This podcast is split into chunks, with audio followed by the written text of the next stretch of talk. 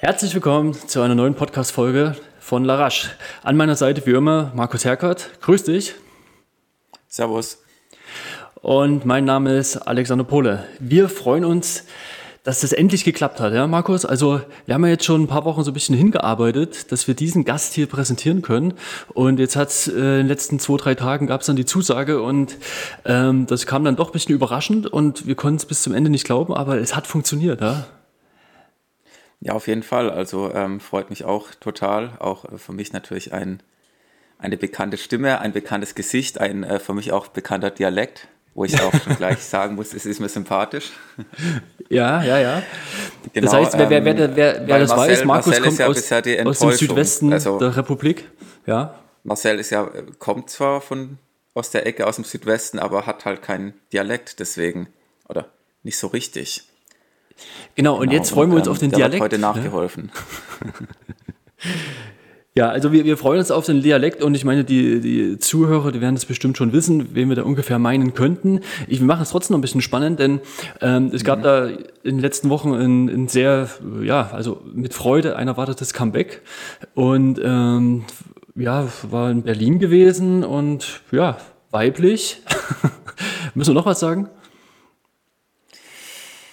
Äh, ja, also wer es jetzt nicht weiß, ich glaube, der kennt sich im Laufsport in Deutschland einfach nicht aus, um es ja, so und, drastisch und, zu sagen. Und, und, das Publikum haben wir ja nicht. Also von daher machen wir es jetzt einfach kurz. Also herzlich willkommen hier im Podcast, Alina Reh. Grüß dich. Hallo, grüß euch. Danke für die äh, schöne Einleitung. ja, jetzt hätte ich ja, weiblich nicht gesagt und wäre noch bei, äh, wäre noch Dieter Baumann zur Wahl gestanden, aber. das stimmt, ja, das, das wäre noch gewesen, aber. Auch von der äh, Schwäbischen Alb, ja. Genau, genau jetzt wir, wir, wir sind da eher doch bei dem Aktiven. Ne? Wir hatten bisher einmal ein Novum gehabt mit, mit, mit Carsten Schlangen, aber ansonsten haben wir eigentlich vorliebsamerweise äh, aktive Sportler bei uns. Einen kleinen Shot am Morgen, das gönne ich mir. Aber nicht so wie ihr denkt. Gemeint ist die Formel von Regulat Pro. Regulat Pro ist ein biologisch nachhaltiges und naturbasiertes Nahrungsergänzungsmittel. Mit Hilfe eines aufwendigen Verfahrens, der sogenannten Kaskadenfermentation, werden frische, sonnengreifte Früchte, Nüsse und Gemüse aus ökologischem Anbau bis auf Molekülebene aufgespalten. Das Nahrungsergänzungsmittel ist rein natürlich und frei von Gluten, Konservierungsstoffen, Laktose, Hefe, Süßstoffen, künstlichen Aromen und Histamin in flüssiger Form. Markus und ich nutzen selbst die Produkte von Regulat Pro Atro und Regulat Pro Immune und sind seither mit weniger Wehwehchen durch die letzten Monate gekommen. Wenn ihr es selbst ausprobieren und euch überzeugen möchtet, nutzt gerne den Rabattgutschein in Höhe von 20%. Diesen findet ihr in den Shortnotes. Ja, jetzt ähm, gerade mal, äh, die Alina war jetzt ja auch in Berlin und weil du es gerade angesprochen hast, ähm, Alina, kennst du eigentlich Carsten Schlangen? Ja, ich habe die Folge auch gehört Genau. ja, das freut uns natürlich, ja. Ja, ähm, und zu meinem schwäbischen Dialekt, ich glaube, ich kann nicht verbergen, aber ich glaube, in den letzten zwei Jahren wurde es schon ein bisschen besser mit meinem Hochdeutsch. ja, dann willst du das, dass es besser wird, oder willst du doch schon eine, so eine Authentizität äh, bewahren? Ja, ich kann es nicht vermeiden. Also, es ist extrem schwierig, irgendwelche Wörter für mich Hochdeutsch auszusprechen. Deshalb bleibe ja. einfach so, wie mir der Schnabel gewachsen ist. Ja, das würde ich auch sagen. Und ich würde auch nicht sagen, dass es da besser und schlechter gibt. Also Absolut. finde ich jetzt, dass es ein, ein Dialekt macht jetzt jemand ja nicht schlechter. Also deswegen sei da ganz frei. Ähm, ich meine, seit ich jetzt in Frankfurt bin, habe ich es auch ein bisschen mehr abgelegt. Ähm, ich komme jetzt ja auch nicht aus dem Tiefschwäbischen, aber wenn ich jetzt mal mit meiner Mutter telefoniere oder da mal ein paar Tage in der Heimat bin, dann wird es doch auch schon ein bisschen breiter. Aber das soll jetzt auch gar nicht heute unser Thema sein. doch, Alex, doch, ja? doch. Doch, ach so, ja. Nein, Dialekte sind immer wieder Thema, wenn wir so durch die, die Gegend springen, ja. Und ähm, ich kann ja mein, mein Sächsisch und Erzgebirgisch ja auch nicht so komplett äh, verbergen. Von daher ist das, ist das auch schön zu hören. Aber jetzt lass uns hier mal weiter im Text sein, ja. Ja, aber dann machen wir gerade mal hier weiter. Gibt's, gibt's denn, ähm, im, du warst jetzt ja auch in Berlin, Alina, oder auch Berliner Umgebung, sagen wir Kienbaum, längere Zeit. Gibt es da irgendwelche Wörter, die du nicht verstanden hast? Du nee. Berliner Dialekt? Nee, eigentlich nicht. Ich würde mal sagen, als Schwabe ist man breit aufgestellt, da versteht man jeden Dialekt. Das würde ich, äh, das würde ich voll unterschreiben. Was mich in Berlin so ein bisschen irritiert hat, ist, glaube ich, Pfannkuchen. Also ja, ich, ja, ich, stimmt. ja. Das ich war weiß immer auch gar ein nicht Thema mehr was. mit uns, äh, mit den Schöneborn-Zwillingen. Und dann gibt es Pfannkuchen und Eierkuchen und ähm, ja, irgendwie sind es ganz unterschiedliche. Ach ja, genau, die Pfannkuchen sind bei uns Berliner. Genau. Genau. Es, Ja. es ist in Sachsen auch so. Und jetzt gibt es noch was Erzgebirgisches, wenn ich das schon aus Buttermilchgötzen. Kennt ihr das? Nee, nie gehört. Das sagt er schon. Also im Prinzip genau dasselbe, nur halt mit Buttermilch gemacht und äh, noch so ein bisschen herzhafter und noch Rosinen und so drin. Aber ähm, ich kenne es auch, Pfannkuchen ist das flache, oh nee, Pfannkuchen ist das runde, das ist das dicke runde, also der Berliner. Und Eierkuchen ist das flache in der Pfanne. Ja, bei uns gibt es Pfannkuchen, das ist das Flache in der Pfanne. Und es hat eigentlich für mich mit einem Berliner überhaupt nichts zu tun. Nee. Aber Überhaupt Genau, nicht. ja. Aber weil ein Berliner isst man auch kalt und Pfannkuchen isst man warm und am besten irgendwie mit Heidelbeeren oder mit Früchten oder auch mit Apfelmus Oder herzhaft, Oder auch- das geht auch. oder herzhaft, genau, oder auch mit Nutella, falls man davor hart trainiert hat und dann schnell Zucker braucht. gibt viele Möglichkeiten. Ja, wir können da gleich noch eine, eine Rezepte-Rubrik aufmachen. Den perfekten Kulinarisch Berliner. hier gut aufgestellt ist. Äh, Aber ich, ich muss, schon. ich, ich muss noch eine Sache zu Berliner erzählen, weil ich hatte mich immer gefragt und bis vor kurzem auch, wie denn die Marmelade reinkommt. Und dann hat mir einfach nur irgendjemand gesagt, es wird einfach nur reingespritzt. Und ich hatte mir, also jetzt nicht aktiv immer Gedanken gemacht, aber äh, es ist ja, ich dachte immer, das ist aufwendiger, aber es wird einfach nur reingespritzt. Wusstet ihr Mhm. das? ja. Ja, ja. Alex, müssen wir dich leider enttäuschen. Wir ja, ich Ich habe dachte, gleich gedacht, die immer so ein, so ein Klecks Marmelade nehmen und aufwendig drumherum diesen Teig formen. ja, genau so, so habe ich mir das vorgestellt, dass das eine, eine totale, absolut harte Arbeit ist, aber es ist ganz, ganz anders. Aber gut, dass man noch Ich glaube, so. beim Mit Mitbacken würde die Marmelade vielleicht auch trocken werden, oder? Ich weiß jetzt nicht, aber Ja, ja, das stimmt. Aber das, das war eine neue Erkenntnis. Aber gut, das mal jetzt noch als letztes zum, zum kulinarischen Wohl. Ähm, waren ja schon beim, äh, beim Thema Berliner und Berlin. Ähm, Alina, jetzt, jetzt gab es die, die Schlagzeile schlechthin, mit der würden wir auch kurz, kurz starten. Jetzt bist du wieder zurück im, im Schwäbischen, ähm, nachdem du grob anderthalb Jahre, ne, waren es der Berlin-Kienbaum-Ausflug. Wie, wie war es erstmal? Was, äh, ja, was, was sagst du zu der Erfahrung und was waren jetzt so die ausschlaggebenden Punkte, da wieder zurückzukehren? Ja, ähm, der ausschlaggebende Punkt damals war ja, dass äh, mein damaliger Trainer und auch jetziger Trainer wieder, äh, Jürgen Kerl, aus familiären Gründen, ja, gesagt hat, er kann die Zeit nicht mehr aufbringen, die es einfach, die einfach nötig ist, um Leistungssport zu betreiben. Und ich war aber auch damals an dem Punkt, also damals sprechen wir von Ende 2019, ähm, dass ich gesagt habe, ich möchte mal über den Tellerrand hinausschauen. Ich möchte mir am Ende meiner Karriere sozusagen niemals vorwerfen müssen, dass ich nicht alles versucht habe und nur hier auf der Schwäbischen Alb äh, in meinem Hamsterrad war. Und ähm, ja, genau, deswegen habe ich gesagt, ich versuche was Neues, ich gehe den Schritt. Und André Höhne hat damals mich in Vorbereitung auf Doha ähm, ja schon ein bisschen begleitet im Trainingslager. Und dann habe ich gesagt, ich kann mir eine Zusammenarbeit ähm, gut vorstellen und war auch froh und dankbar, dass er mich dann in die Gruppe aufgenommen hat oder dann halt auch die eineinhalb Jahre trainiert hat, genau. Und jetzt, ähm, wie es jetzt halt wieder so zum Rückgang kam, war einfach, dass ich ja ein extrem heimatverbundener Mensch bin und äh, schon immer unter Heimweh bisschen leide.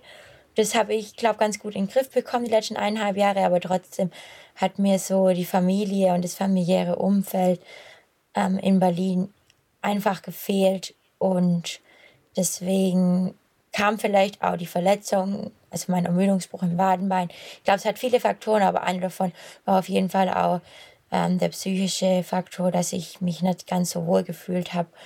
Und ähm, ja, deswegen war der Schritt wieder zurück auf die Schwäbische Alb. Ähm, ja, dann der, die Schlussfolgerung von allem. Ja, also ich finde es interessant, dass du auch immer die Schwäbische Alb sagst und gar nicht den Ort nimmst, also Leichingen. Ist Also das für- ja, für- Leichingen ist natürlich eine Metropole auf der Schwäbischen Alb. Da muss man mal hinkommen. Äh, nee, kennt ja niemand oder kennt nicht so viele. Hat ja nicht mal 10.000 Einwohner. Aber hier ist sehr schön. Also hier fühle ich mich wohl. Also hier ja. muss ich kurz intervenieren. Laut Wikipedia hat es 11.951 Einwohner. Allerdings sind da wahrscheinlich die ähm, vier Stadtteile mit mit einberechnet, die du wahrscheinlich rausgerechnet hast. Genau. Aber den ersten Satz bei Wikipedia, den hast doch du geschrieben. Trotz Wieso? ihrer geringen Größe ist Leichingen die größte Stadt in der Umgebung. Das will man immer hervorheben. Ja, das stimmt. Wir sind ein Hotspot auf der Alphochfläche. Genau, bei uns geht immer was ab. Hotspot darf man jetzt aber nicht mehr sagen. Da denken die Leute jetzt äh, sofort an, an Corona-Hotspot. Ach so, ups. Okay, aber ja. nicht, dass das falsch verstanden wird. Aber ich bin, muss ich ehrlicherweise sagen, ein bisschen am Wikipedia-Artikel von Leiching hängen geblieben. Ich, mir passiert es öfters, dass ich dann da irgendwo rumsurf und ähm, ich, ich gucke mir das an und lese dann irgendwas dazu.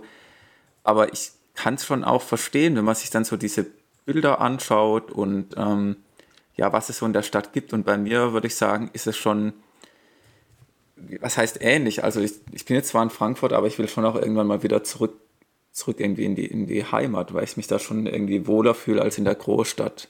Das ist für mich auch so dieses ähm, Großstadtleben taugt mir, glaube ich, letzten Endes nicht so. Deswegen kann ich da auch gut verstehen. Und ähm, aber trotzdem wäre jetzt noch meine Frage, wie du in Berlin gelebt hast, weil ähm, du hast ja gemeint, du warst auch viel in Kienbaum. Also wie kann man sich das vorstellen? Warst du dann fast nur in Kienbaum oder warst du dann in, in der Berlin, in der Innenstadt? Da kann man gar keinen Sport machen, eigentlich keinen Laufsport zumindest so ohne Probleme, wenn man da irgendwo in der Innenstadt sitzen würde. Also ja, man muss dazu sagen, ich spreche jetzt von Berlin, ähm, aber ich war nie in Berlin. Ich war vielleicht zwei, dreimal hm. in der Halle dort und habe da trainiert. Aber sonst war ich ausschließlich in Kienbaum ähm, und habe dort trainiert. Klar hat man da sehr gute Trainingsbedingungen, was Krafträume angeht ähm, ja, Laufstrecken sind okay, nicht zu vergleichen mit jetzt, die ich jetzt habe, aber ähm, war, war voll okay. Man muss aber halt auch dazu sagen, wir waren in der Corona-Zeit dort und ich war in der Corona-Zeit viel dort. Also das heißt, ähm, regenerative Maßnahmen wie Sauna, Whirlpool, Schwimmbad war halt kaum bis gar nicht möglich. Und wir durften das Gelände eigentlich nicht verlassen nur zum Dauerläufen, aber jetzt nicht zum Einkaufen oder so. Das war immer ein riesen Hin und Her. Ähm, deswegen möchte ich jetzt auch gar nicht so viel Schlechtes über Berlin sagen und sagen, dass es mir da jetzt nicht gefallen hat oder so, ähm, weil ich es gar nicht so richtig erlebt habe, wie es dort abgeht. Und ich glaube, man kann schon auch in Berlin Sport machen. Das ähm, beweisen ja auch die schöne Bonds und andere Athleten, dass man dort auch gut laufen kann. Aber die waren halt auch noch nie in Leiching. Punkt. ja, das ist, das ist eine Aussage. Aber ja, ich, ich glaube schon, dass ich verstehe, was du meinst mit dies, diese Laufstrecken oder sowas. Also ich war auch mal in Kienbaum und Umgebung. Es ist jetzt, wie du sagst, nicht schlecht, aber wenn man es halt auch dann zweimal am Tag Dauerlauf macht und man läuft dann auch schon immer dieselben Runden, so viele gibt es jetzt ja auch nicht, oder die bekannte Kilometer und zweieinhalb Kilometer Runde. Und wenn man dann noch in dem Gelände ein bisschen eingesperrt ist, kann es schon auf Dauer ein bisschen, ja, zermürbend sein. Aber vielleicht, weil du das gesagt hast, ja, ihr durftet dann wirklich nicht äh, Sauna und diese Kältekammer und so, das war während Corona auch selbst für euch geschlossen. Also das ja, komplett. Genau, also okay. ähm, Perspektivkader hatte dann nur zweimal die Woche Anspruch auf Physiotherapie. Aber sonst ähm, hatten, ja, durften wir da nichts machen. Ja, krass, irgendwie nicht so also, verständlich, aber gut. Das ist zwar meine persönliche Meinung dazu, aber das kann ich jetzt nicht nachvollziehen, dass man da so restriktiv, wo ja das Gelände schon, naja, gut. Ich will mich da jetzt nicht drüber aufregen, aber ja, das, ja gut. Ja, anderes ja. Thema. Genau. ja, das Gelände ist ja wirklich ähm, sehr, sehr, ja, schon sehr, sehr isoliert und ähm, da mitten irgendwo in Brandenburg, äh, in der Nähe von Grünheide, ganz weit im Osten. Grünheide eher bekannt durch Tesla und so weiter. Aber wo ist es genau? Was, die Märkische Schweiz ist eher im Norden. Kennst du, Alina, äh, den, den Landstrich, wie das dort heißt? Ähm, Landkreis oder Spree. Ah, okay. Glaube ich. Ja. Ja, also. Genau. Also Brandenburg ist schon, ja, es ist schon sehr ähm, einsam dort. Also sehr viel, also sehr viel Bäume, sehr viel Wald und ähm, äh, sehr viel Sand, genau. Und ja, es ist ja auch nicht ohne Grund dort das ähm, Trainingszentrum. Also ich meine, man möchte ja da auch nicht so viel Ablenkung haben, mhm. sondern sich wirklich auf das Wesentliche konzentrieren. Ich glaube halt, dass man sich dann sechs Wochen lang nicht immer nur auf das Wesentliche konzentrieren oder mal eine Abwechslung bräuchte. Und das ist halt schwierig. Auch jetzt in der Corona-Zeit war es halt schwierig, da wir uns auch gar nicht ähm, treffen durften ähm, außerhalb. Also ja, die, die Bar oder dort, wo, man, wo der Sportler-Treffpunkt ist, das war halt alles geschlossen und Räumlichkeiten okay. waren verschlossen. Das war dann halt schwierig, irgendwie da mal was gemeinsam zu machen. Aber wie kann man sich dann, dann so deinen Tagesablauf äh, genauer vorstellen? Ja? Also es hört sich wirklich sehr, sehr trist an und sehr monoton. Und äh, wenn wir auch, wir haben gerade schon über das Kienbaum gesprochen, was, was hattest du für Möglichkeiten da? Und ähm, ja, das wirkt wie ein riesengroßes ja, Bleiben in der Einöde. Und ähm, gerade jetzt auch mit Corona, wo sich das auf jeden Fall dann nochmal zugespitzt hat. Naja, so furchtbar war es jetzt auch nicht, weil ähm, ich hatte ja äh, gute Trainingspartner und ähm, ja, gerade mit einem Schöneborn-Zwilling und auch mit Turit Gers und André hatten wir immer viele ähm, gute Gespräche ja, okay. und das war echt, das war echt okay. Also die Gruppendynamik hat auf jeden Fall gepasst. Ähm, und der Tagesablauf ist halt schon monoton und ähm, dadurch, dass ich ja auch seit September 2020 bei der Bundeswehr bin und mich sozusagen komplett auf den Sport mhm. konzentrieren kann, hatte ich ja auch jetzt nebenher nichts zu tun. Also ich musste auch nicht einkaufen gehen oder kochen oder irgendwas im Haushalt machen. Das Einzige, was ich gemacht habe, war waschen. Und da haben sich schon immer alle beschwert, weil ich alle äh, Kleiderständer belegt habe, weil ich jeden Tag gewaschen habe ähm, als Beschäftigungstherapie. Und ähm, ja, das war halt vielleicht ein bisschen zu lang teilweise die Aufenthalte, hm. ja. Ja, glaube ich. Aber gut. Ja, klar, das ist schon zermürbend dann, wenn man ja. dann ja, irgendwie den Tag rumbringen muss. Ich sag mal, beim Laufen ist ja auch so, für die, die sich vielleicht nicht so vorstellen können, selbst wenn man jetzt wie Alina ja sehr ambitioniert trainiert, aber man macht ja dann maximal eigentlich zwei Lauftrainingseinheiten am Tag, ein bisschen Nachbereitung, mal ein Krafttraining. Aber so Radprofis, die dann auch mal sechs bis acht Stunden auf dem Rad sitzen und so lange Grundlageneinheiten machen, das gibt es halt beim Laufen nicht. Also du hast trotz des Trainingspensums hast du am Tag immer noch, sag ich mal, genug Zeit für andere Dinge oder das Training oder Turner trainieren ja auch stundenmäßig dann noch viel, viel mehr, weil die auch unterschiedliche Sachen mehr trainieren können, aber im Laufen ist halt irgendwann fertig. Du kannst ja nicht jeden Tag ähm, 60 Kilometer rennen und äh, da bleibt dann immer noch relativ viel Zeit übrig, die dann ja, stelle ich mir echt schwierig vor mit Corona, ja. wenn man dann nichts anderes machen kann. Genau, das war vielleicht dann auch der Punkt, der auch noch zu der Verletzung geführt hat, dass ich ja so viel Zeit zum Training hatte und auch die Möglichkeiten habe, hatte immer in Krafträume zu kommen.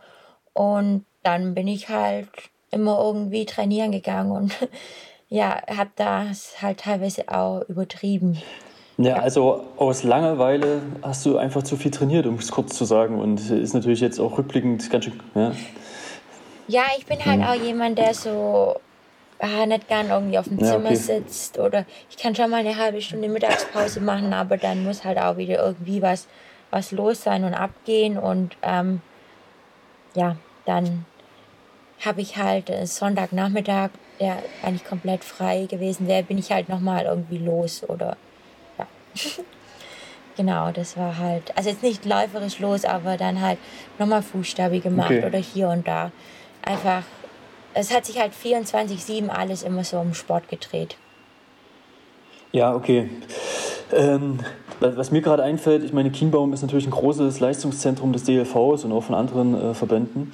Äh, Gab es auch so Kontakt zu anderen Leuten aus anderen Disziplinen? Die Werfer zum Beispiel sind ja, nutzen das ja sehr rege oder zu jemandem anderen, anderen Personengruppe. Wie war das? Doch, das ging schon. Also man hat die dann beim Essen gesehen, obwohl wir beim Essen auch mal Einzeltische hatten. Ähm, das, dann war halt der Austausch jetzt auch nicht so einfach. Ähm, die, mit den Werfern haben wir uns ganz gut angefreundet, weil mhm, okay. ich komme halt mit denen richtig gut klar, schon immer. Irgendwie sind alles immer so sehr liebe, zwar große und schwere Personen, aber sehr liebe Personen. Und ähm, ja, mit denen habe ich mich gut angefreundet. Und dann gab es natürlich auch die Turner, die Männermannschaft, die oft da war. Bei denen haben wir auch öfter mal zugeschaut und dann Kanuten waren viele da, Bogenschützen. Ähm, das sieht man echt sehr, sehr viele. Und jetzt, als ich bei den Olympischen Spielen so ab und zu reingeguckt habe, ist, äh, war es echt interessant, dann den einen oder die andere dann so wieder zu erkennen. Und ja, man fiebert dann ein bisschen anders mit. Das war, war eigentlich schon ganz cool. Ja. Ich hätte die gern ein bisschen näher kennengelernt, aber es war halt wieder aufgrund von Corona schwierig, mit denen irgendwie mal zusammenzusitzen. Ja, okay. Ja, jetzt haben wir ausführlich die Corona-Bestimmungen äh, nochmal vorgestellt. Lass uns doch nochmal zur, Trainingsmethodik kommen. Was mich noch interessiert ist, ähm, wie sich jetzt so dein Training unterscheidet und was ihr so speziell trainiert habt. Also was waren so gerade bei André Schwerpunkte? Ja, ich habe ähm, viel mehr Umfang gemacht, also Kilometerumfänge und ähm, nicht ganz so intensive Einheiten, also viel im GH2-Bereich, so ähm, viel Tempo-Dauerläufe. Genau, dann habe ich mit dem Krafttraining ja. auch begonnen, einmal die Woche. Ähm, das waren so die Haupt, ja, die Hauptdinger, äh, die sich geändert hm, haben. Okay. Also, dass wir dann halt oftmals ähm, 15 Kilometer Tempodauerlauf hatten oder auch mal eine 18 Kilometer im Winter im Aufbau oder ähm, auf der berühmten Runde in Kienbaum, ähm, die Betum-Runde, die zweieinhalb Kilometer hatte, dass wir da ähm, sechs mal zweieinhalb gemacht haben und solche, solche Geschichten. Genau. Und war dann der nachfolgende Tag dann immer was, was Langes, also dass man so in Richtung Blöcken gedacht hat? Und wie hat sich das dann so, so fortgesetzt, so über die Woche hinweg, so ein, so ein, so ein Trainingszyklus? Genau, ja, also viel im GA2-Bereich, ein VL3 und dann am nächsten Tag, ja, wie du gesagt hast, ein längerer Dauerlauf. Und dann halt einmal die Woche das Krafttraining eingebettet und aber auch mhm. Schnelligkeitsgeschichten, Hunderter, ähm, viel Koordination, äh, Lauf ABC. Ja, also war schon ähm, ja, variabel. Doch. Okay. Und ähm, hast du dann auch einen 30 Meter Fliegentest in der Halle gemacht? Nee, davon habe ich mich immer gedrückt. nee, das haben wir nicht gemacht. Marcel hat sich ja auch schon, ähm, mit dem hat man es ja auch schon 30 Meter fliegen, das ist auch nicht seine Spezialdisziplin. Muss ja aber auch nicht sein bei deinen Zielen. Aber jetzt, ähm, um vielleicht nochmal auf die Umfänge zurückzukommen, ähm, wie ist das vielleicht in Zahlen auszudrücken? Was hast du so davor gemacht in, in einer normalen Wintertrainingswoche so im Schnitt und ähm, wie sind dann bei André deine Umfänge? Wie haben die dort dann ausgesehen? Ähm, ja, 2018, 19 im Winter hatte ich so 130, 140 maximal Kilometer. Ähm, mhm. Ja, jetzt letztes Jahr auch das, durch das, dass wir keine richtige Saison hatten, hatte ich schon oftmals 170, 180. Im Schnitt waren es immer so, ja, 160 Kilometer die Woche. Mhm. Genau. Und wie hast du es so erstmal am Anfang dann verkraftet? Hast du dann einen Unterschied gemerkt, wenn es dann weniger intensiv war und dafür mehr Kilometer, wer dein Körper darauf reagiert? Ja, ich fand es schon richtig cool. Also ich bin ja jemand, die gern viel läuft mhm. und lang läuft und so. Und ähm, ja, Tempodauerläufe mag ich auch. Also fand ich das schon dann cool zu sehen, dass, ja, dass ich jetzt immer Tempodauerläufe machen darf und so, aber halt nie, nie all out. Und ähm, das fand ich manchmal ein bisschen schade, aber das war einfach dem Trainingskonstrukt so geschuldet. Äh, ich kam mit dem Umfängen ganz gut zurecht. So körperlich, muss ich sagen. Aber ich, mir hat halt einfach so die Spritzigkeit gefehlt und die Schnelligkeit und ähm, das Gefühl von der Geschwindigkeit mal wieder schnell rennen zu können. Und vielleicht war ich da auch teilweise zu ungeduldig. Ähm, ja, weil das, das kannte ich halt nicht so richtig. Hm. Genau. Aber es ist jetzt sowas, was du jetzt vielleicht ähm, jetzt wieder mit deinem alten neuen Trainer, mit Jürgen, besprechen würdest oder wo du auch sagen würdest, vielleicht jetzt im Winter würdest du gern wieder ein bisschen mehr Umfänge machen. Wäre das sowas, das du vielleicht jetzt mitnehmen würdest, so als Trainingskonzept? Ja, ich denke auf jeden Fall, oder was heißt, denke ich weiß, wir haben jetzt auch viel gesprochen über das, was war mhm. und auch, ähm, wie wir jetzt weitergehen wollen, vorgehen wollen. Ähm, es braucht auf jeden Fall in, in Aufbau ein klares Ziel für nächstes Jahr und dahin soll, ja, soll dann gearbeitet werden, aufgebaut werden. Ähm, aber jetzt die Phase, jetzt bis, sage ich mal, zur Cross EM, was so dieses Jahr noch mein Höhepunkt sein soll, ähm, gilt es einfach wieder reinzukommen, Rhythmus okay. zu finden, wieder die Freude am Laufen zu finden, weil die habe ich wirklich verloren.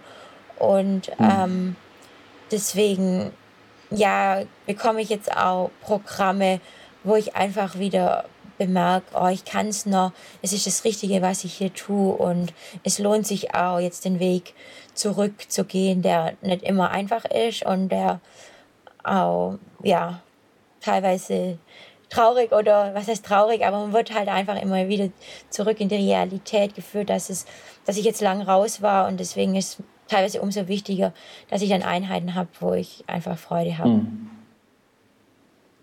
Jetzt hast du ja die Cross-EM angesprochen als dein nächstes Ziel. Bisher ist ja diese Saison das erste Mal so in Erscheinung getreten. Es war vielleicht ähm, ganz lustig, wir hatten es im Vorabgespräch schon zwar beim Berlin-Halbmarathon, da habe ich den äh, Stream angemacht und habe dich plötzlich gesehen und äh, die Kommentatoren wussten über nichts Bescheid, es wusste niemand Bescheid, dass du läufst. Und das war ich schon, du hast, glaube ich, es war schon geplant, dass du nur 10 Kilometer rennst. Genau. Aber die ersten fünf bist du schon richtig, richtig hart losgelaufen und da hat man eigentlich schon gemerkt, du hast Bock und das finde ich jetzt auch ganz gut, dass du sagst, die Cross-EM, weil das ist so, das passt eigentlich zu dem, wie du gelaufen bist. Da darf man sich am Anfang auch nicht schonen. Ja, genau. Also ich war in, in Berlin ähm, zum Halbmarathon und habe auch die Möglichkeit halt genutzt, dass ich da ähm, ja laufen durfte. Ich bin ja auch noch im Pro-Team, also beim SCC Pro-Team für den Verein starte ich hier. Und ähm, dann fand ich es cool, dass man mir auch die Möglichkeit gegeben hat und gesagt hat, ja, lauf so lang wie du möchtest und dann steigst du einfach aus. Wenn du ganz durchläufst, ist auch okay und wenn nicht, dann passt das alles. Und ich war halt ja sehr, sehr euphorisch. Hab auch äh, die Carbon-Schuhe, die Adidas mhm. Pro 2, erst morgens ausgepackt, das Preisschild mir weggemacht und gedacht, komm, scheiß drauf, jetzt renn einfach. Und ähm, ja, dann war ja, bin ich 15,50 durchgegangen über fünf Kilometer und dann hat es mich halt richtig aufgestellt. Dann kam ähm, wirklich schon gleich der Mann mit dem Hammer. Aber wie du schon gesagt hast, äh, es war gut zu sehen, dass ich noch Bock habe, dass es kribbelt an der Startlinie, dass ich auch ein bisschen nervös bin. Und ähm, ja, ich habe meine Lehren daraus gezogen und werde werd nicht mehr so schnell angehen. Oder wenn ich eine bessere Form habe, dann schon, aber äh, nicht mehr ganz so Harakiri, mit ein bisschen mehr Verstand. Gut, ich meine, allein schon eine 1550 anzulaufen, auch wenn du danach natürlich, wie du gesagt hast, eingegangen bist, ist ja auch schon jetzt nicht das schlechteste Fitnessniveau, würde ich mal sagen. Also darauf lässt sich dann auf jeden Fall aufbauen.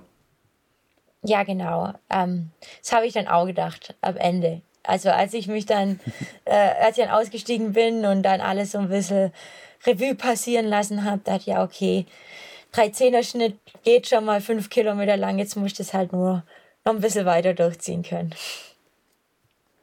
Ja, aber das auf die 10 dann umzusetzen, das ist ja schon dann vom Kopf her eine Sache, man kann sich dann vorstellen, wenn man was fünf Kilometer lang schafft, dann über 10, das ist jetzt nichts, was unmöglich ist. Ich glaube, das kann einem schon Selbstvertrauen geben und da kommen wir gleich auch zu deinem nächsten Wettkampf. Das war ja ähm, in Herzogenaurach, also bei Adidas gab es ja ein Straßenlauf, den man so vielleicht zuvor noch gar nicht gesehen hat in der Qualität, ohne dass es jetzt im Rahmen eines großen Städtemarathons oder Städtelaufs besser gesagt stattfindet.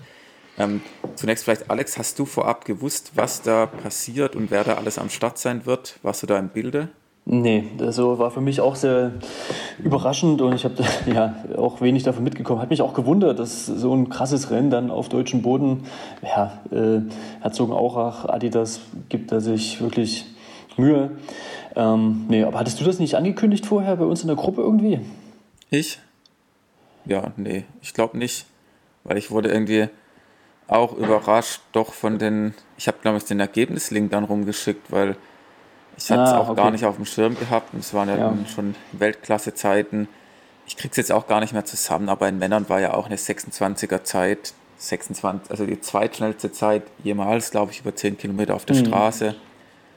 Bei den Frauen die Ziegerzeit war ja auch 30.01 oder Alina, du weißt es wahrscheinlich besser, das war ja der ja. Lauf, wo du auch gelaufen bist. und äh, du bist ja auch gerannt, ich habe auch leider erst danach gesehen, dass es ähm, auch eine, eine, Übertragung gab, einen Livestream bei YouTube. Ähm, aber nimm uns da mal mit, wie, was war das für eine Veranstaltung? Ich schätze mal, dass das natürlich mit Adidas zu tun hat und ähm, wie war deine Einstellung zum Rennen und was war da dein Ziel? Weil das war ja dann doch nach dem Halbmarathon, wo du die 10 Kilometer gelaufen bist, da wusstest du ja schon mehr, was jetzt geht und was nicht. Ja, genau. Also äh, ich wusste, dass das ähm, Event da stattfindet. Mehr wusste ich auch nicht. Ähm, Ab wann hast du es gewusst? Ja, genau.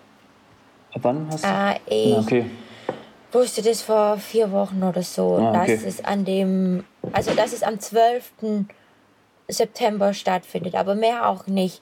Und ähm, dann dachte ich, ja cool, nochmal ein Zehner, ich mhm. bekomme nochmal die Chance, man weiß ja eh nicht, was äh, dieses Herbst so stattfindet, welche Veranstalter noch ihre Läufe durchziehen und was, wer halt sagt, nee, aufgrund von Corona, lass mal lieber bleiben. Und dann haben wir uns da schon drauf vorbereitet. Ich habe ähm, einen Zeitplan auch erst letzten Freitag bekommen, also zwei Tage vorm Rennen. Okay. Und bin da eigentlich auch relativ entspannt hin, also ohne mir jetzt groß Gedanken zu machen, was da abgeht. Aber dass es dann irgendwie alles sich um den Schuh dreht und ähm, ja, so groß aufgebauscht wird. Und ähm, ja, mit dem habe ich da nicht gerechnet. Also es war mega cool, das mal zu sehen, das Ganze drumherum zu erleben. Also auch Adidas nochmal anzugucken. Ich würde mal sagen, ist immer eine Reise wert nach Herzogenaurach. Und ähm, für mich war das Ziel eigentlich unter 32 Minuten zu laufen. Ich dachte, ich könnte schon in die Region ähm, rennen, aber war halt am Sonntag irgendwie nicht möglich. Da fehlt mir ja einfach noch die Spritzigkeit, die Schnelligkeit, noch ein paar schnellere Einheiten. Ähm, ja. ja. ich hoffe, das kommt jetzt die nächsten Wochen, aber wenn nicht, dann habe ich ja immer noch Zeit. Aber generell war das äh, ja ein sehr interessantes Event, würde ich mal sagen. ja, du sagst schon. Ähm, als ich mich gefragt habe, dadurch, dass ja wirklich äh, die Weltelite am Start war und richtig schnelle Läuferinnen und Läufer, ähm, ja, wie das für dich war, weil es war ja von Anfang an mehr oder weniger klar, dass du da keine Chance hast und hinterherlaufen wirst. War das frustrierend für dich ähm, oder, oder war das, fandest du das nervig? Nee, das ging eigentlich, muss ich sagen, weil äh, ich schon im Voraus mir gedacht habe, die laufen eh alle viel schneller. Also ich mache einen Besenwagen, dachte ich mir, und äh, war dann eigentlich überrascht, dass ich nochmal zwei, drei Läuferinnen eingesammelt habe, wobei ich auf dem letzten Kilometer nochmal eingeholt wurde. Ähm, oh. Also ich dachte, ich sehe da gar niemand. Von dem her gesehen war das ganz okay und ich konnte da mein eigenes Rennen machen. Das war so, ja, vom, vom Ding her auf jeden Fall gut. Und ich wurde auch von den paar Zuschauern, die da waren, auf jeden Fall gut angefeuert. Ich war ja die einzige Deutsche dort und habe da schon ein bisschen mehr Anfeuerung genossen als die anderen Läufer. Ja, aber komisch, dass du da wirklich die, oder dass nur eine Deutsche gegeben hat, die da am Startlinie gestanden hat. Ja? Also gibt ja auch andere Leute und äh, dass das dann so isoliert. Ja?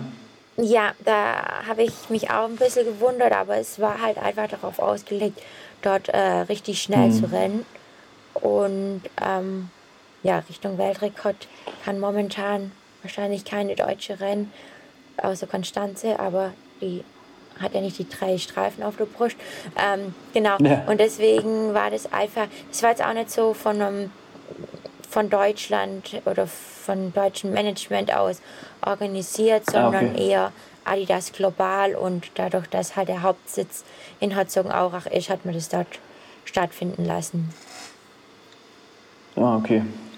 Ja, ich habe auch mich ein bisschen gewundert, vielleicht vermarktungstechnisch nicht ich will jetzt nicht sagen, nicht ganz klug gelöst, aber es war so ein bisschen, man hätte bisschen größer aufziehen können, was die Vorabkommunikation betrifft, weil ich schaue mir sowas dann schon auch an, wenn ich da Zeit habe und weiß, dass es stattfindet, aber es ist, ja, wie Alex schon auch gesagt hat, war vielleicht nicht optimal kommuniziert oder es ja, ist ein bisschen vorher im Vorfeld nicht genug darauf hingewiesen.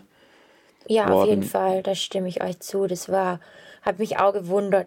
Ähm, deswegen dachte ich auch, das wird eher so eine kleinere Veranstaltung, weil man ja im Vorfeld überhaupt nichts wusste. Und dann aber, ja, als ich am Samstag da ankam, wurde mir erstmal bewusst, was das für einen Stellenwert hatte, auch für Adidas und äh, was da auch drumherum alles organisiert wurde. Deswegen schade, dass das nicht mehr publik gemacht wurde, ja. Aber du, Alina, du bist doch Adidas-Expertin sozusagen. Und äh, kannst du mir erklären, am Wochenende war der Wien-Marathon.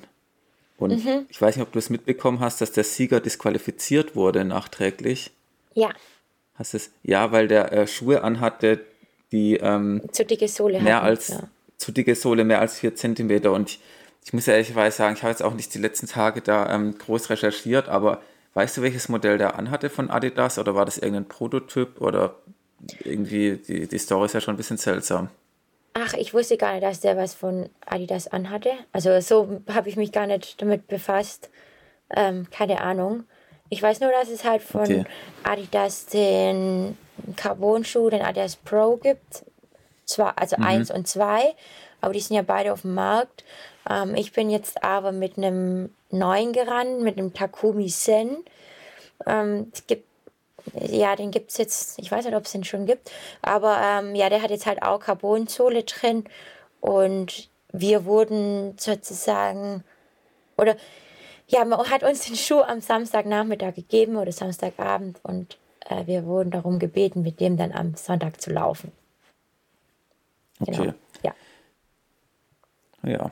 Ja, ich, äh, ich habe es nur auf den Bildern gesehen, das war ein, ein Adidas-Schuh, aber wir wissen ja auch, es gibt ja auch ähm, gab ja auch schon die Fälle, dass Leute ähm, eben bei Adidas oder bei Nike unter Vertrag sind und sich dann irgendwie das, das Obermaterial nehmen und eine andere Sohle drunter basteln lassen.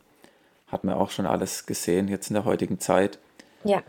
Gut, gut aber ich, ich weiß nicht, du hattest den Schuh auf jeden Fall nicht an, bei dir war alles regulär. Ähm, trotzdem, Alex, ist schon, schon eine, eine Story, die man eigentlich fast nicht glauben will, weil da ging es ja immerhin um eine Siegprämie meines Wissens von 15.000 Euro. Ja, ich, ist, ich, was soll ich da sagen? Also ich weiß nicht, was da passiert ist. Also ich habe jetzt auch die Modelle, Alina, die du gerade gesagt hattest, die kenne ich gar nicht. Äh, haben die da irgendwie, also offensichtlich wird natürlich die Sprengung maximal ausgenutzt, ja, und irgend, da war man halt ein Stück drüber, ja. Es erinnert mich so ein bisschen an Skispringen. Ich meine, die wissen das ja auch, genau. Und dann ist dann doch irgendwie der, die Kombi da, heißt das ja, ne, die, die Springer-Kombi ein Stück zu weit und damit werden die disqualifiziert, weil die ja auch irgendwelche Regularien erfüllen muss. Und in dem Moment, wo man, das ist halt typisch Sport, ja, immer sehr nah an den Grenzen hinarbeitet, ist man vielleicht mal an irgendeinem Grund, aus irgendeinem Grund drüber vielleicht war es, hätte man das wessen müssen und der Schuh hatte irgendwie den Millimeter Toleranz oder so gehabt in der Produktion und dann, ich weiß es nicht, also man müsste das mal näher nachgehen.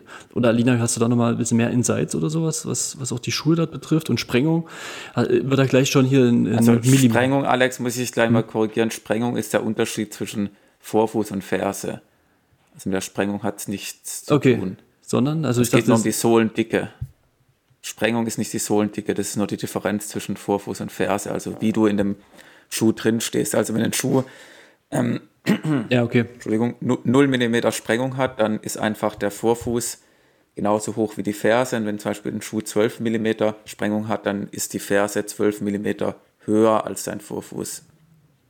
Und okay, also dann meine ich die Sohlendicke, aber trotzdem die Frage, ob man das dann schon misst. Also jetzt nach dieser Geschichte müsste wahrscheinlich jeder Athlet dann nochmal nachmessen. Gerade wenn, Alina, du hast ja erzählt, dass du früh den Schuh ausgepackt hast und dann ging es los und ja, also das macht dann ja schon ein bisschen stutzig, ne? Ja, oh, ich muss sagen, das, das Thema ist so ja. kompliziert und komplex und äh, ich freunde mich auch gerade oder ich versuche mich gerade erstmal mit Carbon-Schuhen anzufreunden. Klar ähm, habe ich schon immer die Modelle ausprobiert, aber ähm, ich laufe auch gern mit einem normalen Schuh. Also ich hätte jetzt am Wochenende kein Problem gehabt, mit dem ganz normalen Schuh zu rennen. Ähm, ich finde es ein leidiges Thema. Es ist irgendwie hm. auch anstrengend. Hm. Ähm, ich finde, es macht so ein bisschen die Einfachheit vom Laufsport kaputt, weil ich aus Laufen immer so toll fand, dass man ähm, nur seinen eigenen Körper hat und jetzt nicht irgendwie auf was angewiesen ist. Also Alex, du kennst ja vom Skifahren, also vom Langlaufen, da ist ja dann mit dem Wachs und ähm, ja, ja. was für Ski habe ich da und mache ich Wachs drauf oder nicht oder weiß was Der ich. Schliff und äh, alles genau, Mögliche. Genau, ja, ja, und das ist ja auch was, das kann einen zum Mobben und da war ich immer so froh und dankbar, dass es bei uns gar keine Relevanz hat und jetzt kommen aber die Schuhe ins Spiel und da sagt man, oh, ja, ein anderer Athlet der Nike läuft, der hat einen Vorteil, weil er die und die Schuhe oder die Spikes laufen darf. Es ist irgendwie ein bisschen, ja, schade und äh, finde ich nicht so toll, aber naja, ist halt so. Hm. Ja, das sehe ich auch so, das ist ja eigentlich das, was das Laufen ausmacht. Vielleicht, um das noch kurz nachzuliefern, es geht um den Adidas Adizero Prime X. Das ist der Schuh. ah, okay. Entwickelt mit, mit, mit Amazon, nein. Ja, und Alex ist nicht so, dass es jetzt fertigungstolerant sonst was ist. Also der hat 50 mm Sohle, 5 cm, erlaubt sind ja 4. Ah, okay. Hm. Und ähm, genau. Und äh, hier steht, das ist jetzt ein Artikel von laufen.de, ich meine, das ist wahrscheinlich irgendwie die, die Botschaft von Adidas ein bisschen abgetippt. Adidas hat diesen Schuh für alle kreiert, die auf der Langstrecke über sich hinauswachsen wollen, ohne sich dabei irgendwelche Limits zu setzen. Von Hobbyläufern darf er natürlich auch im Rennen getragen werden. Okay. Also da will ich zunächst mal sagen, die Aussage finde ich schon mal problematisch, weil die Regularien zählen natürlich für alle Läuferinnen und Läufer im Lauf. Also ich habe auch schon Fotos gesehen von jetzt ähm, 10.000 Meter auf der Bahn, wo es ja noch viel restriktiver ist. Da darfst du auch kein Vaporfly laufen, da darfst du gar keinen Adidas Carbon-Schuh oder keinen Endorphin Pro von Saucony tragen. Das ist ja nicht, nicht die 4 cm Regel. Und ich finde es prinzipiell egal, für alle sollten da auch die Regeln gelten. Und es ist ja auch wo ziehst du da die Grenze? Ja, ich meine, jemand, der zwei Stunden 40 oder 45 Marathon trainiert, kann es ja auch sagen, ist natürlich ein Hobbyläufer, aber trotzdem trainiert er vielleicht 10, 15 Stunden die Woche und gibt sich da viel Mühe in seinem Training, opfert da viel Zeit und wendet da viel Energie auf. Und ähm, nachher weiß man, dass die Schuhe einen Vorteil bringen und er wird von jemandem überholt, der halt einen Carbon-Schuh trägt, den er eigentlich nicht tragen dürfte. Deswegen finde ich es problematisch, da zu unterscheiden zwischen Hobbyläufern und, sage ich jetzt mal, Profiläuferinnen und Läufer.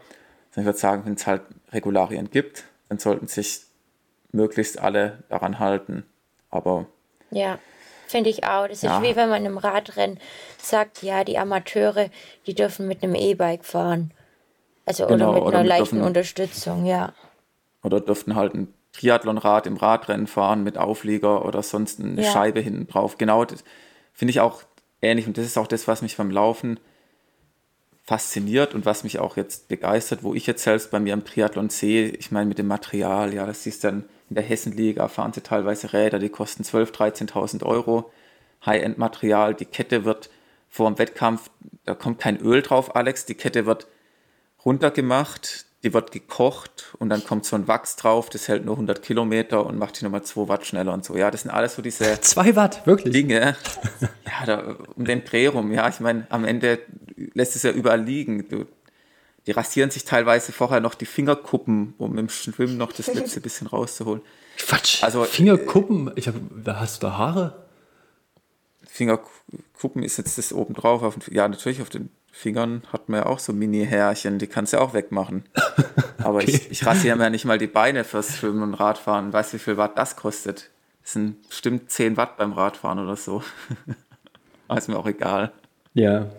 Aber das sind halt alles die Sachen, wo ich beim Laufen, wo ich das so genieße und was ich daran so faszinierend finde, dass einfach der Vergleich maximal fair ist, was diese, was Alina gesagt hat, diese Mittel betrifft. Du hast einfach Laufbekleidung, das ist völlig egal, was du da trägst, und du hast Schuhe. Und bis vor ein paar Jahren war es auch so, naja, das ist Geschmackssache, welche Marke dir besser passt, je nachdem nimmst du die. Und dann ist es einfach ein fairer Vergleich. Und ich wüsste auch nicht, welche Sport, welche andere Sportart das ähm, ähnlich fair ja, gestalten lässt, wo es ähnlich fair zugeht. Und das ist mhm. eigentlich das, was mir am Laufen gefällt. Deswegen finde ich es auch mit den Carbon-Schuhen, muss man schon die Regeln einhalten. Da kann es halt ein Wien-Marathon nicht mit einem nicht regulären Schuh gewinnen. Ja, wir haben das, ich fand, also für mich ist es neu, dass jetzt Adidas noch einen Schuh rausgebracht hat, der mit extra nochmal für 5 cm Sprengung ist. Das ist wie das, das E-Bike unter den, unter dem Rad. Also, es ist zwar immer noch nicht die Sprengung, aber. Nee, ähm, immer noch nicht die Sprengung, ja, die, ja, ja, ja, ja. Die Sohlendicke. Also, Sohlendicke. Sohlendicke, was für ein blödes Wort. So eine, so, so, Gibt es nicht ein richtiges Wort für Sohlendicke? Irgendwas Fachmänniges? Da müssen, müssen wir mal gucken, ob es da irgendwas gibt, aber. Sohlendicke ist doch ein dicke, schönes Wort, oder? So, so, so deutsch. ich weiß gar nicht, was du hast. Sohlendicke. Na gut.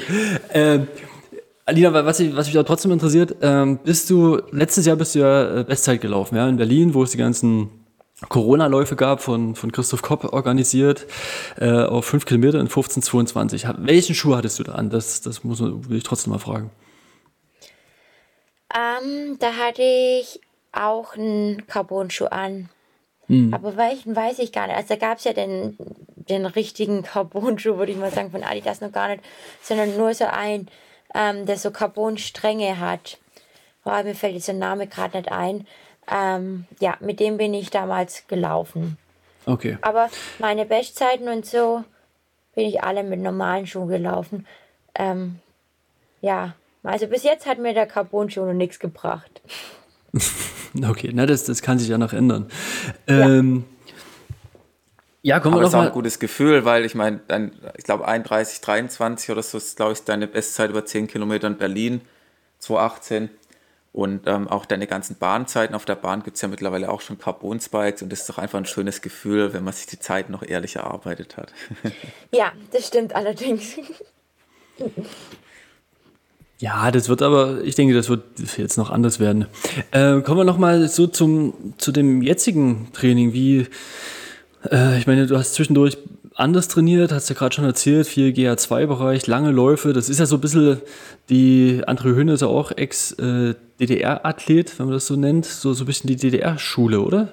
Kann man das so, so ein bisschen pauschalisieren? Wie würdest du das sagen? Also ich, ich kenne das halt auch noch von, von früher, von, hast ja gerade schon gesagt, so Langlauftraining war auch immer viel in diesen lange GA2-Sachen, Laktat 3, 4 und dann nächsten Tag wieder was Langes obendrauf im, im GA1-Bereich und dann wieder GA2 und dann irgendwie nur anderthalb Tage Ruhe und dann nochmal so ein Block. Ja, das waren so, so, so typische Sachen. Ähm, ist das jetzt wieder anders? Habt ihr das jetzt wieder so an die alten Richtungen angeglichen, was ihr vorher mmh, gemacht habt? Ich würde jetzt, also jetzt im jetzigen Training, ja. was ich jetzt bei Jürgen mache, ähm, ja, wir haben wie gesagt, ich bin jetzt noch nicht so lange im Training. Wir gucken jetzt auch gerade, dass ich einfach wieder in den Rhythmus reinkomme. Aber ähm, ja, wir sind ein bisschen weggekommen davon, von den Umfängen und ähm, von dem vielen rein GA2 im VL3-Bereich, sondern schon auch ein paar intensivere Einheiten, weil ich einfach bemerkt habe, ich brauche wieder ein bisschen mehr Spritzigkeit, ein bisschen mehr Power und so und ich will auch wieder schnell rennen können. Hm. Ähm, und ob das jetzt von der DDR-Schule ist oder so, das kann ich jetzt nicht beurteilen, wie das äh, wie, welche trainingswissenschaftliche Hintergründe das hat. Aber ich glaube halt einfach, dass man nochmal so ein bisschen unterscheiden muss zwischen Training, das vielleicht Geher machen und auch Langläufer und so. Die müssen halt sich auch viel in dem klassischen GA2-Bereich aufhalten, weil die auch andere Belastungszeiten haben hm. als jetzt jemand, der 5000 Meter läuft oder maximal 10 Kilometer oder 10.000 Meter. Das ist ja eine Belastungszeit von ja, von 30 Minuten. Da muss, da ist man ja gar nicht so lange unterwegs und be, ähm, hält sich ja auch oft im Sechser-Laktatbereich auf. Und ich denke, dass man die Bereiche schon ja. auch anstupsen muss, ja. Ja, da bin ich jetzt auch zu wenig Trainingswissenschaftler. Äh, ich meine ja auch bei so einem Langläufer oder so, die machen ja im Jahr 35 Rennen. Also sie müssen natürlich schauen, dass sie auch mal so durch so eine Saison durchkommen und jetzt nicht immer voll im, im, im GA, äh, im, mit Laktat 6, 7 durch die Gegend laufen. Also sie werden es am Ende schon haben, ne, wo es dann Ausbelastung geht, aber natürlich muss man auch mal ein bisschen weniger wahrscheinlich sein, ja. Ja. Ja. Aber was mich noch interessieren würde, ähm, weil du es ja auch gerade angesprochen hast mit André, mit den, vielen Kilometer GA2-Läufe und ähm, auch im Winter 180 Kilometer mal die Woche.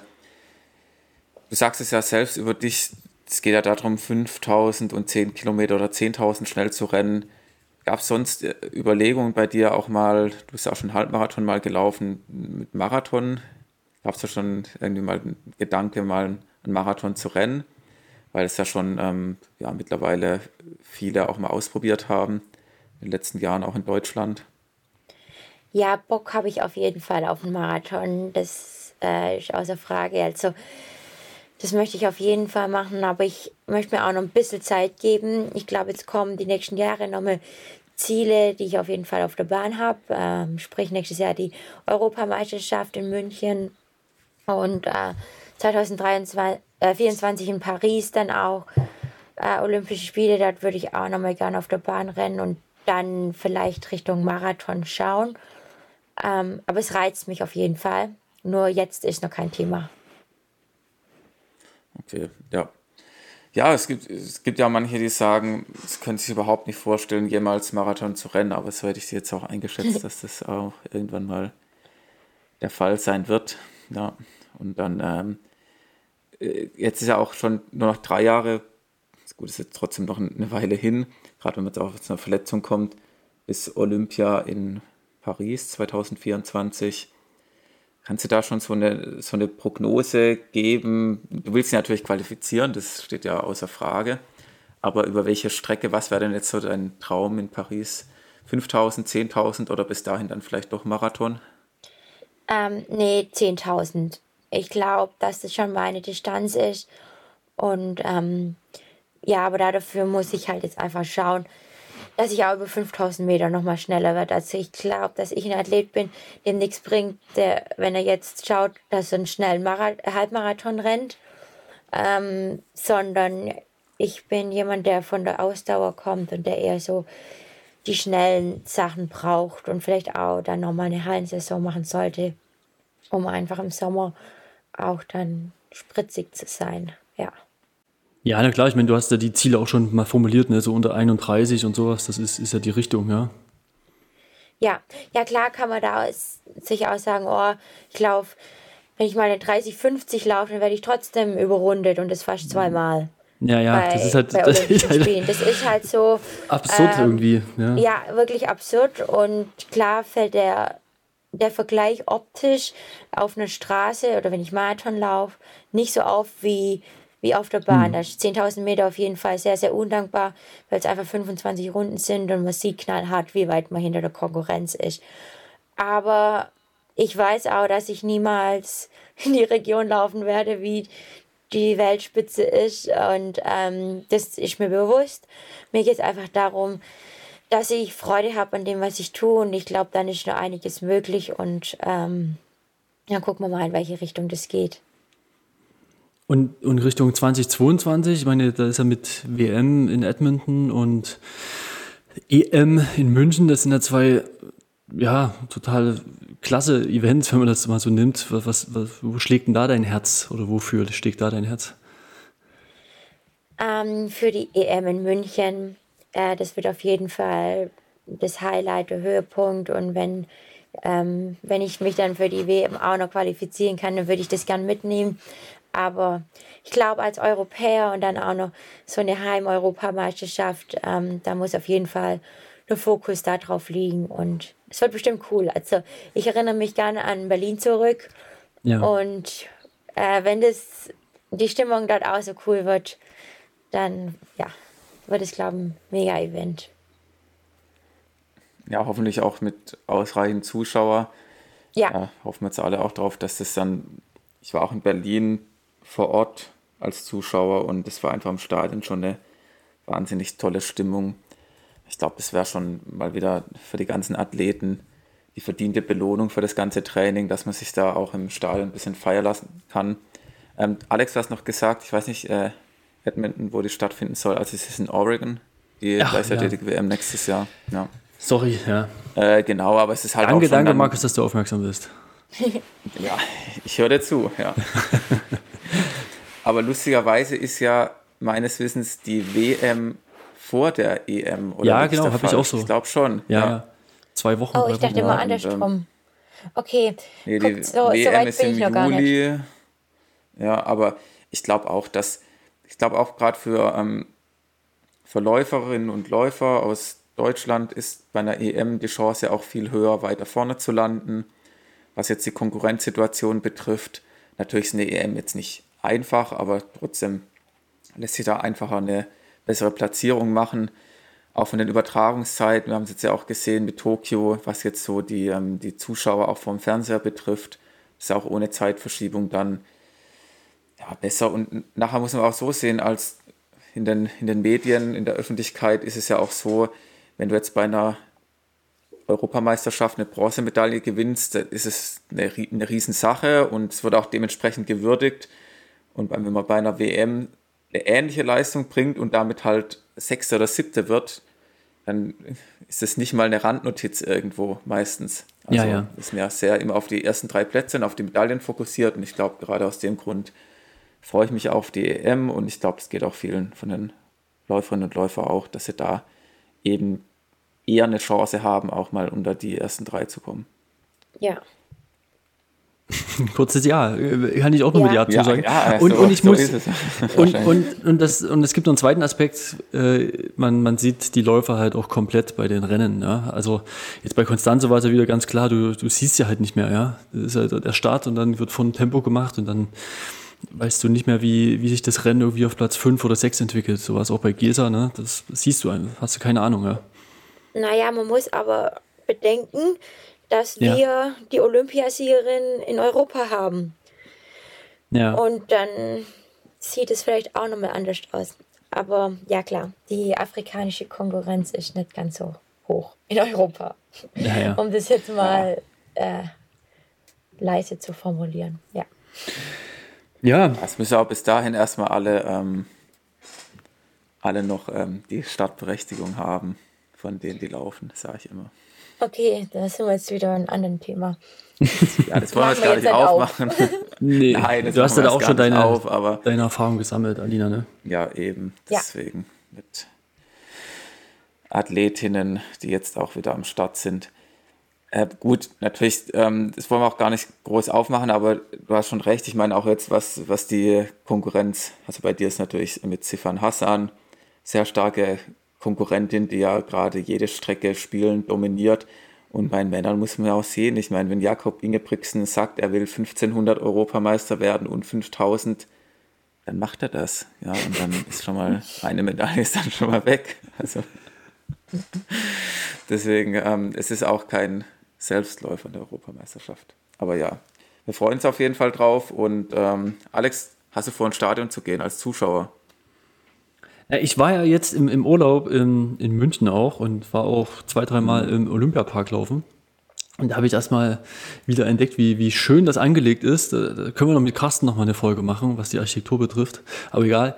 Ähm, das, das ist einfach ein geiler Park. Ich weiß nicht, Alina, du warst auch schon bestimmt mehrmals in München. Das ist einfach rund. Markus, du doch auch zum Fotograf. Nee, nee, wir haben ja Allianz Arena, aber ähm, ich finde es einfach so, das ganze Setting dort, das, das, das, ist einfach so richtig cool durchdacht und einfach was für die Bewegung, für den Sport und für, für, die, ja, für die Allgemeinheit gedacht. Und da zählt natürlich auch der Spitzensport dazu, weil das irgendwie für mich ja, oder für uns, glaube ich, dazu gezählt, irgendwo die Spitzenleistung zu sehen und daraus natürlich wieder Kraft und, und Motivation für, die eigene, für den eigenen Antrieb zu holen. Ja? Und das ist dort auch konzeptionell in dem Park cool umgesetzt. Von daher, Markus, müssen wir uns vielleicht jetzt schon mal ranhalten, was Karten betrifft. Oder du musst mir schreiben, wann es die Kartenvorbestellung gibt.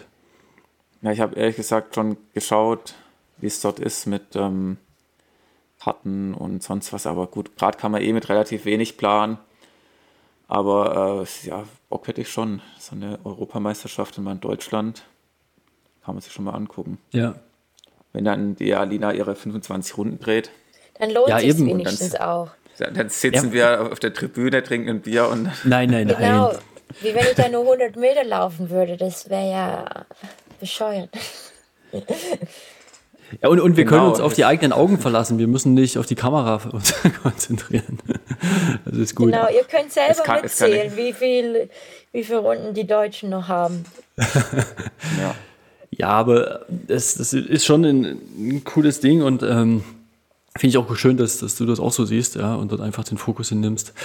Ähm, apropos Fokus, ich habe nochmal äh, Leichingen, ne? wir hatten es ja vorher schon gesagt, nicht ja. nur die Schwäbische Alb, äh, ist, ja, ist ja ein Hotspot, was, was Spitzenathleten betrifft. Ne?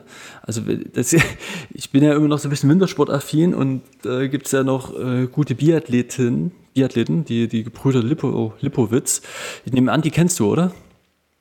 Ja, doch, die Familie Lipowitz kennen wir sehr, sehr gut. Das war so, dass meine Mama ist ja früher ähm, ja, so hobbymäßig Marathon gelaufen und äh, mit der Evelyn Lipowitz, also der Mama von den Brüdern. Und dadurch ähm, waren wir auch oft am Wochenende irgendwie gemeinsam unterwegs und äh, sind auch schon oft bei so Schüler- und Bambini-Läufe gemeinsam gestartet. Und wir haben auch schon oft gemeinsam trainiert. Ja. Ah, okay, weil vielleicht ist hier für die Zuhörer, das ist, wie gesagt, der Florian Lipowitz ist jetzt Radprofi, ja, das ist richtig. Ja. Und der jüngere Bruder ist der Philipp, der ne? Der ältere Bruder. Ältere Philipp Bruder. Ältere, er ist jetzt genau. letztes Jahr, glaube ich, Juniorenweltmeister im Biathlon geworden. Mhm. Also, ähm, das, das hatte ich mitbekommen und ähm, der Florian, der Radprofi, der fährt für äh, ein österreichisches Team, ich glaube für Team Kärnten, KTM. ehemals. KTM Kärnten, ich glaube, dieses Jahr sind die, ist KTM nicht mehr Sponsor, aber egal. Und war jetzt bei der Tour auf die Alps äh, nur zwei Minuten bei einer Bergetappe hinter der Spitze gewesen und das hat so schon ganz schön Eindruck hinterlassen, also was halt dort schon die absolute Weltspitze ist und das halt mit 20, 21 Jahren. Ähm, ja, also da ist viel irgendwie Familie Lipowitz hat da, äh, also anders. Ich wollte eigentlich darauf hinaus, dass es erstaunlich ist und Markus hat ja schon die Einwohnerzahl genannt, dass da drei so hochgerätige Sportler sind. Vielleicht gibt es noch mehr. Hast du da noch jemanden im Blick? Sollten wir noch auf, auf, auf mehrere Leute aus Leichingen achten aus sportlicher Sicht? Ja, wir haben viele gute Mountainbikerinnen. Jetzt okay. auch bei der äh, Juniorenweltmeisterschaft waren letzte Woche. Mhm. Also da haben wir auch vier Stück sogar. Also die, die wohnen nicht alle in Leiching, aber die starten für Leiching und jetzt halt für die Bike-Teams. Genau. Also wir sind hier schon sportlich gut aufgestellt. Aber, Außer Fußball, das können wir nicht. Aber, ich, aber da merkt man, ja, das okay. ja kein Fußballer. aber da, da, merkt man erstmal, wie die Topografie auf den Sport dann doch abfärbt, oder? Also jetzt mit, mit diesen, ja, bergig und so weiter, wo dann doch die Leute irgendwie ein bisschen mehr sich bewegen müssen oder mal einen Berg hochfahren müssen, was natürlich dann auch auf die, ja, auf, auf dem Fitnesslevel sich niederschlägt, ja, und vielleicht dann auch Richtung ambitionierter mal Sport zu treiben oder auch mal überhaupt außer Atem zu sein oder so, ja. Das ist ja, das musst du auch erstmal lernen. Und mal der Körper ja, schmerzt und man macht das mal weiter, ja.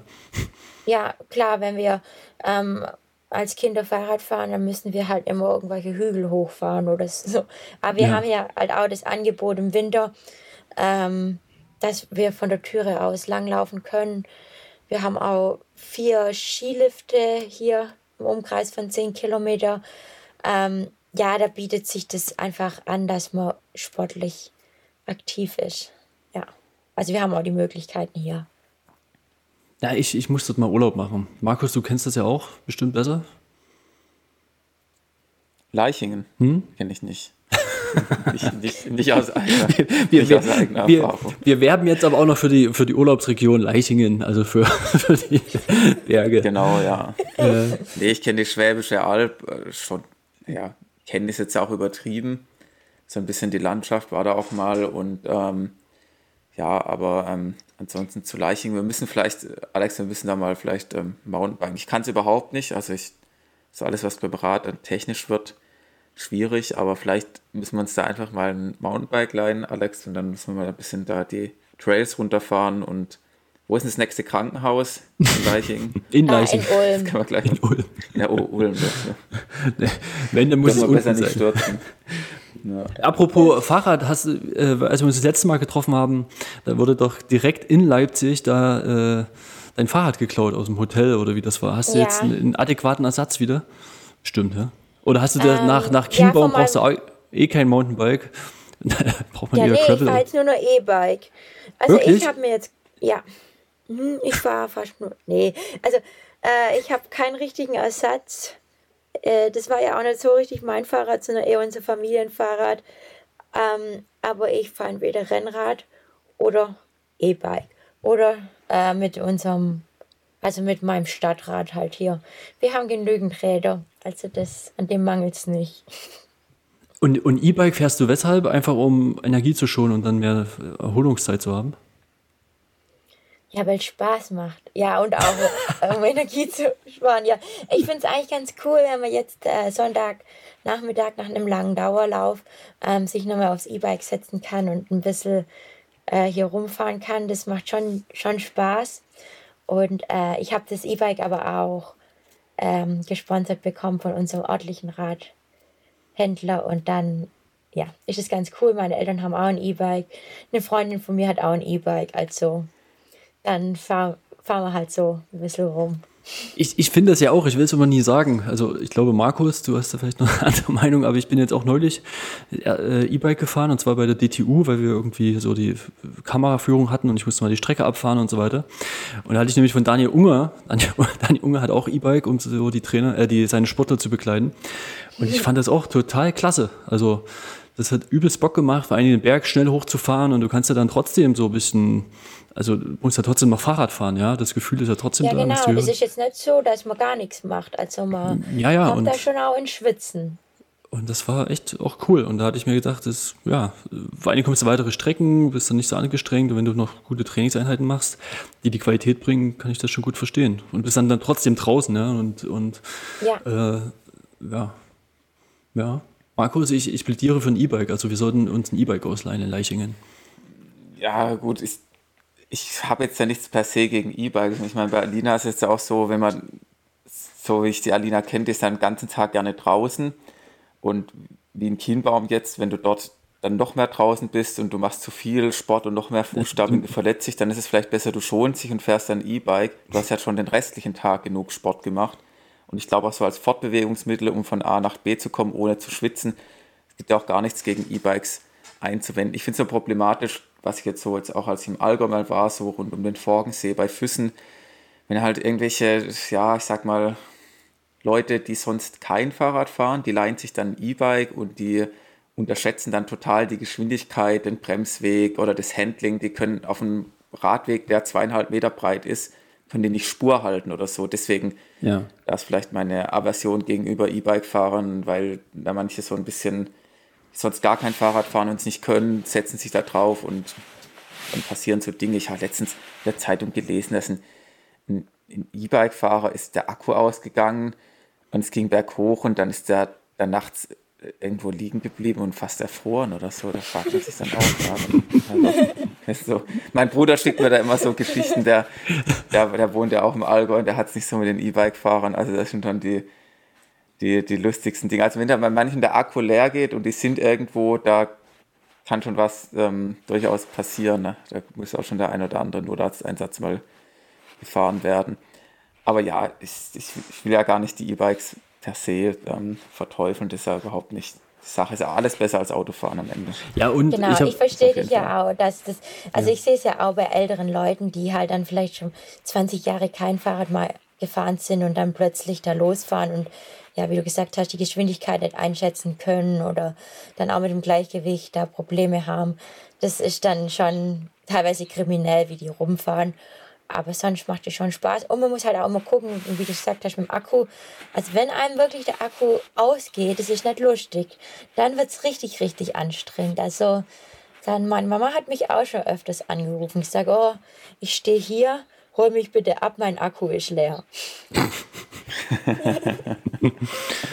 Und dann, was hast du da gemacht? Abschleppseil oder, oder habt ihr da einen großen Bus? Nee, mit dem VW-Bus dann hin und abgeholt, ja. Ja, wenn du dann oder nämlich nur noch einen Twingo hast oder sowas.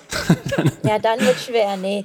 Meine Mama begleitet mich ja auch mit dem Fahrrad, nur mit dem E-Bike. Und ähm, da muss ich zuvor auch immer was einstecken und so und gucken, dass genügend Akku hat. Ähm, ja, sonst muss ich es dann schieben. Auf das habe ich gar keinen Bock.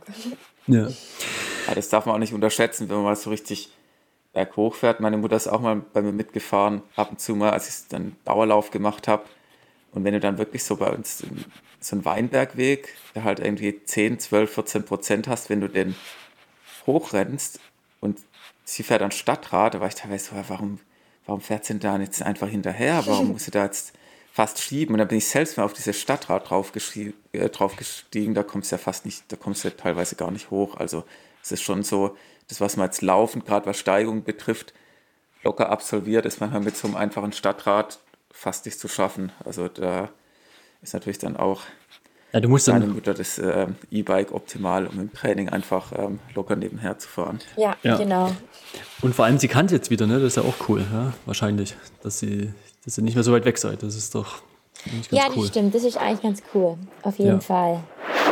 Okay, äh, Anina, jetzt nur noch, was, was machst du die nächsten Wochen? Was, was steht noch an, an, an Wettkämpfen, an Trainingslagern? Irgendwas. Deutsche E-Bike-Meisterschaft. es gibt wirklich, es gibt, glaube ich, es gibt ja, ja, das gibt's, ja klar. E-Bike fahren. Na klar, gibt's das. Alina, das wäre was. Okay, also da kann ich mich noch anmelden. nee, ähm, ich laufe jetzt am Wochenende ähm, in Tübingen 10 Kilometer. Wir machen mhm. jetzt gerade so einen mhm. Trainingsblock, äh, fünf Tage intensiv und der letzte Tag ist dann der Tübinger Stadtlauf. Dann haben wir in Ulm noch einen Stadtlauf und dann bereite ich mich auf die deutschen Meisterschaften 10 Kilometer vor. Genau, die sind, glaube ich, Ende Okt 31. Oktober. Ja. Ja, Halbmarathon machst du nicht, also wirklich so die, äh, die DM-Halbmarathon, meine ich. Nee, die DM-Halbmarathon ähm, mache ich nicht, weil okay. äh, ja, so weit bin ich noch nicht, um da irgendwie das Tempo so lang hochhalten zu können. Und jetzt auch mit der Geschichte, mit der Verletzung, ähm, bleibe ich bei den 10 Kilometern. Das reicht. Und dann geht es im November Richtung Crossläufer. Ja, genau, welche Quali-Rennen wir da laufen müssen, das weiß ich noch nicht genau. Aber ja, dann Cross und die deutschen Crossmeisterschaften sind ja auch noch dieses Jahr. Ja, hoffentlich. Eine ja. Woche nach der EM, ja, hoffentlich. Genau. Genau, naja. Das sieht doch dein Herbst eigentlich schon wieder recht, recht voll aus, oder? Also du freust dich bestimmt, ja? Dass das ja, doch, ich freue mich, dass ich jetzt noch ein paar Wettkämpfe machen kann und es jetzt wieder losgeht. André macht jetzt Urlaub und Pause, aber ich bin froh, dass ich jetzt wieder ins Geschehen so langsam eingreifen kann. Ja, das glaube ich dir. Cool, dann wünschen wir erstmal alles Gute dafür, dass auch jetzt das, Verletzungs-, das Verletzungspech da jetzt dich nicht nochmal einholt, sondern das hat jetzt erstmal genug zugeschlagen. Ja, jetzt muss es erstmal bis mindestens Olympia reichen. Ja, das muss jetzt reichen. Das ich habe keinen Bock mehr das auf irgendwie Aquajogging die ganze Zeit. Und, okay, ja. Ja. ja, dann wie gesagt, alles Gute. Wir sehen uns bestimmt und dann, ja. Dankeschön. Danke, dass ich Gast sein durfte bei euch. Gern, gern. Und Gerne, hat uns sehr gefreut, ja. Dann sagen wir mal Tschüss, ja. Tschüss nach ja, Leichingen. Tschüssi. Mach's gut. Tschüssle.